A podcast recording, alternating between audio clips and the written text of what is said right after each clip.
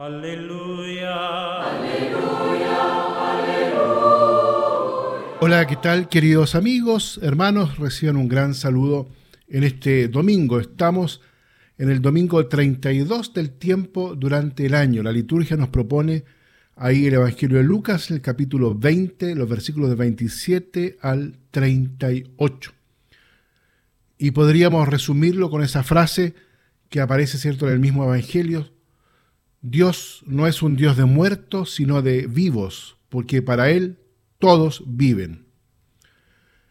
Queridos amigos, una semana después de la solemnidad de todos los santos y de la conmemoración de los fieles difuntos, la liturgia de este domingo nos invita de nuevo a reflexionar en el misterio de la resurrección de los muertos. Este anuncio cristiano no responde de manera genérica a la aspiración del hombre a una vida sin fin.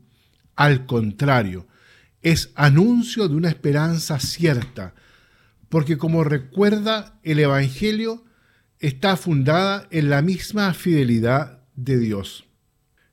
En efecto, Dios es Dios de vivos y a cuantos confían en Él les concede la vida divina que posee en plenitud. Él, que es el viviente, es la fuente de la vida. Ya en el Antiguo Testamento fue madurando de un modo progresivo la esperanza en la resurrección de los muertos.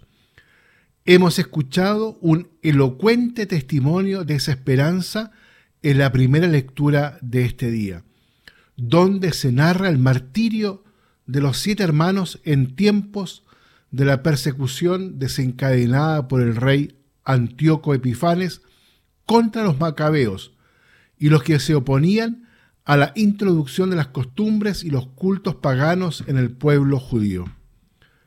Estos siete hermanos afrontaron los sufrimientos y el martirio, sostenidos por la exhortación de su heroica madre y por la fe en la recompensa divina reservada a los justos. Como afirma uno de ellos, ya en agonía, es preferible morir en mano de hombres cuando se espera que Dios mismo nos resucitará. El texto eh, del Evangelio de este día eh, quiere recordarnos algo tan importante y central en nuestra fe como es la resurrección de los muertos.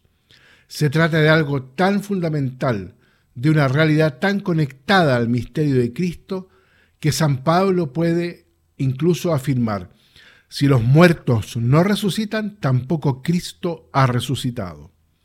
Y es que Dios es un Dios de vivos, el Dios vivo y fuente de vida. El que realmente está unido a Él no permanece en la muerte, ni en la muerte del pecado, ni en la muerte corporal. Esta esperanza en la resurrección nos libera del miedo a la muerte. Cristo ha venido a liberar a los que por miedo a la muerte pasaban la vida como esclavos. La muerte es como un paño oscuro que cubre la humanidad cerrando todo horizonte. Sin embargo, Cristo ha descorrido ese paño y ha abierto la puerta de la luz y de la esperanza, de modo que la muerte ya no es un final. La primera lectura nos muestra cómo el que cree en la resurrección no tiene temor a la muerte. Al contrario, la encara con valentía y la desafía con firmeza triunfal. ¿Dónde está, muerte, tu victoria? Esta certeza de la resurrección es el consuelo permanente y la gran esperanza que Dios ha regalado precisamente porque nos ha amado tanto, como nos dice y nos lo recuerda la segunda lectura. Frente a la pena y a la aflicción en que viven los que no tienen esperanza, el verdadero creyente vive en la alegría de la esperanza. A la luz de esto, hemos de hacernos la pregunta, ¿cómo es mi esperanza en la resurrección? ¿Qué grado de convicción y de certeza tiene?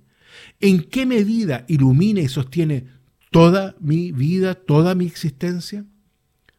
Queridos amigos, en este domingo los invito entonces para que nos dejemos interpelar, para que nos demos cuenta que la esperanza en la resurrección que el Señor nos regala al hacernos partícipes de su misterio pascual, eso no es algo reservado para el futuro, es algo, es una realidad que marca el hoy de nuestra vida y de nuestra historia. La esperanza en la resurrección condiciona y nos estimula a vivir nuestro seguimiento de Jesucristo hoy, con gozo, con alegría, sin miedo. Los invito entonces, queridos hermanos, para que en este domingo nos dejemos atrapar en forma convincente por esta esperanza que llena el corazón de alegría. Que Dios los bendiga a todos y a cada uno. Aleluya.